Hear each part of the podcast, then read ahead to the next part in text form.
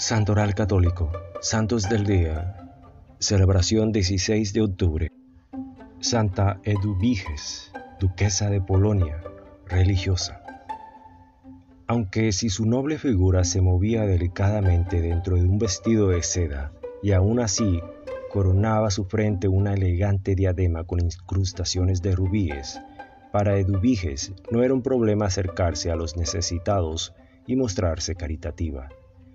Proveer a los pobres era una práctica común para las mujeres nobles de la Edad Media, para muchas un gesto inspirado en un sincero impulso de piedad. Para otras era solo un gesto formal dictado por una munificencia solo exterior. Pero ya sea que estas prácticas caritativas fueran realizadas por libre elección o por pura obligación, esas costumbres medievales eran una regla general, pero las reglas incluso las del fuerte consenso social, estaban destinadas a ser rotas. La riqueza de la pobreza. Efectivamente, la excepción tuvo un nombre, Edviges, que alrededor de 1190 era una noble bávara que ya a los 16 años estaba destinada a contraer matrimonio con Enrique el Barbudo, heredero del ducado de la Baja Silesia. Desde el principio la joven duquesa, que pronto sería madre, tendrá seis hijos, encarnó entre sus súbditos el más bello ideal de una reina. No será solo con la ropa material, que abandonó de una manera sin precedentes todos los cánones de la moda que su noble rango le imponía.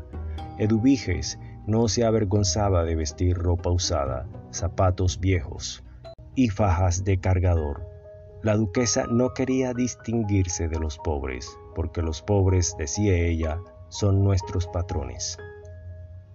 La monja duquesa. Eduviges le compartió esta convicción a Gertrudis, la última de sus seis hijos, la única que le sobrevivirá. Los años que hasta entonces había vivido como esposa y madre habían sido turbulentos y atormentados. La duquesa, que apoyó fielmente a su marido en sus delicados deberes de gobierno, también vio morir jóvenes a los tres hijos y a dos de las tres hijas.